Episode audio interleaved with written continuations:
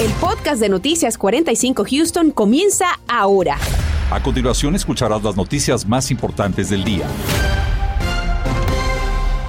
Un grave accidente aéreo se registró esta tarde muy cerca de la autopista 6 y la autopista 10 en la ruta 398, cuando esta nave cayó cobrando la vida de al menos dos personas que viajaban a bordo. Las investigaciones de este accidente siguen su curso para determinar las causas. Y por otra parte, por otra parte, los restos de un cuerpo sin vida fueron encontrados hoy en las inmediaciones de la escuela secundaria Landrum. Algunos alumnos que se encaminaban a la zona hicieron este descubrimiento y dieron parte a la policía de Houston, que continúa investigando la identidad y las causas de la muerte. La escuela secundaria Landrum se encuentra en la calle Ridgecrest Drive en la ciudad de Houston.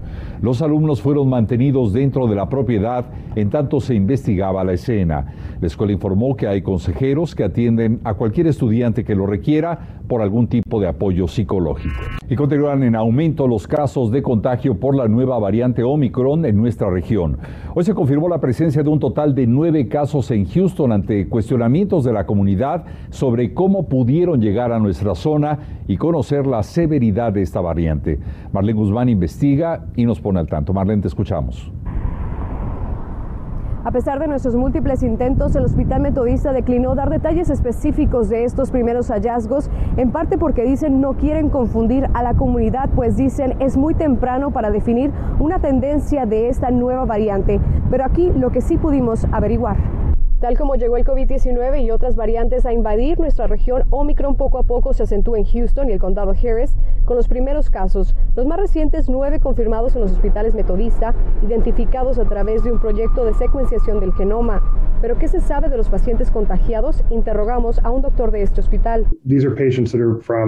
Uh, Estos son pacientes de diversas áreas de Houston que coinciden con la información que compartió la ciudad sobre las pruebas de aguas residuales. Se refiere a los hallazgos confirmados en 8 de las 39 plantas de tratamientos de aguas residuales. Puede compartir, son mujeres, hombres, adultos, niños, cuáles son las edades, fueron hospitalizados, están en cuidados intensivos.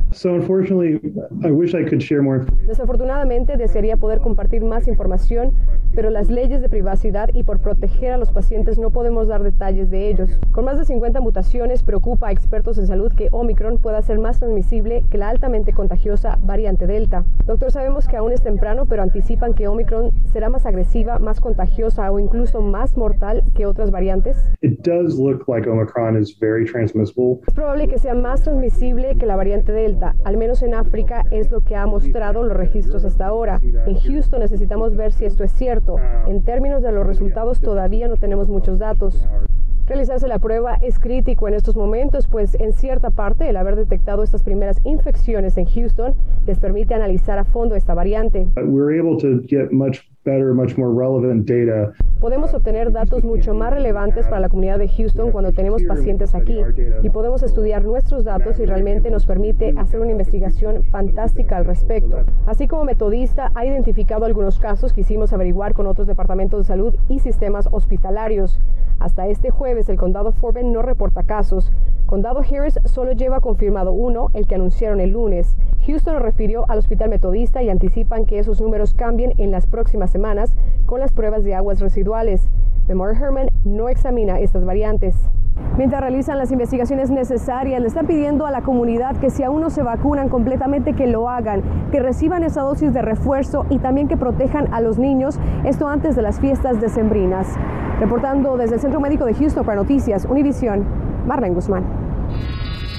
Gracias, Marlene. Y es común el aumento de visitantes a los centros comerciales durante esta temporada decembrina. Y por ello, y a pesar de los operativos de vigilancia, también son visitados por un mayor número de delincuentes que están buscando sorprenderlo a usted, a todos los consumidores. Daisy Ríos nos trae esta tarde consejos de las autoridades que debemos tener muy presentes. Daisy, adelante.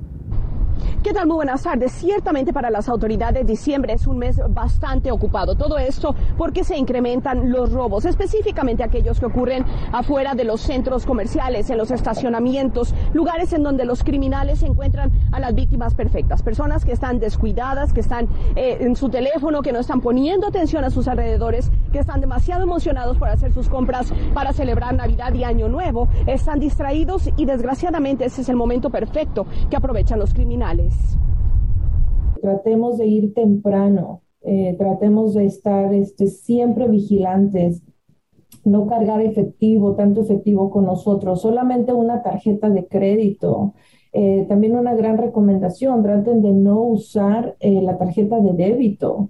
Esta tarjeta pues es más, más, más rápido que les roben su, su dinero. Eh, en cambio, las tarjetas de crédito pues tienen un tipo de seguridad. Pero no solamente eso, también autoridades han dicho que tenemos que poner mucha atención, estar muy vigilantes y hacer nuestras compras cuando estemos acompañados de otro ser querido también. Eh, que no llevemos a nuestros hijos a hacer estas compras. Este, no, si hay algo más preciado que nos pueden robar son nuestros hijos. De la misma manera, autoridades nos dicen que es extremadamente importante hacer estas compras, pero también tener un plan, es decir, salir de la casa y saber las rutas que estaremos tomando, dónde nos estaremos estacionando y por supuesto tomando esto como una ventaja para nuestra protección. Protejámonos desde que salimos de la casa, tengamos un plan, pensemos qué vamos a hacer en un dado caso de emergencia y tengamos eh, siempre un acompañante. Poco dinero en efectivo con nosotros en caso de que tengan que dárselo a la persona si es su vida o la material. Así que ya lo escuchó por parte de autoridades. Lo más importante es que haga sus compras temprano, que planee con tiempo y que tenga muchísima paciencia. Reporto para Noticias Univisión 45, Daisy Ríos. Continuamos con el podcast de Noticias 45 Houston. Las asociaciones de propietarios de vivienda son muy comunes en toda nuestra área. Estas organizaciones, conocidas también como Homeowners Associations, pueden limitar cambios que realizamos en nuestras casas. Y como sabe, no seguir sus reglas podría costarnos multas y hasta la pérdida de nuestro hogar. Daniel Tucho nos habla de una nueva ley que fue aprobada y que permite a los propietarios decidir la forma de mantener seguro su hogar. Adelante, Daniel. Hola, ¿qué tal? Muy buenas tardes. En el pasado, si a una asociación de propietarios de vivienda no le gustaba, por ejemplo, el color de la cámara de seguridad que compraste, tenían toda la potestad de hacer que la quites. Eso cambia a partir de ahora, pero también lo que puedes hacer con tu cerca son más comunes de lo que creemos. Según la Asociación Nacional de Agentes de Bienes Raíces, casi 6 millones de tejanos viven en una asociación de propietarios de vivienda, las llamadas HOA. Somos el tercer estado en el país con la mayor cantidad de estas. Pone límites en el uso de los hogares residenciales. También enfuerza las reglas de, las vecindades, se encarga del mantenimiento de áreas comunes como piscinas, parques, cosas así. Pero también pueden ser la piedra en el zapato en el sueño de la casa propia. La legislatura de Texas parece que lo sabe porque aprobó la propuesta de ley HB 3571 que le pone un alto a lo que estas asociaciones nos pueden prohibir, como el tema de nuestra seguridad. Dueños de, de hogares residenciales pidan permiso antes de instalar estos sistemas de seguridad con la nueva regla no será necesario hacer eso. Es decir, el lugar y color de tu cámara ya no será un motivo de discusión, tampoco si quieres extender tu cerca o instalar sensores de seguridad afuera de tu casa. Pero antes de agarrar el teléfono y llamar a un contratista, entérate que no todo es color de rosa.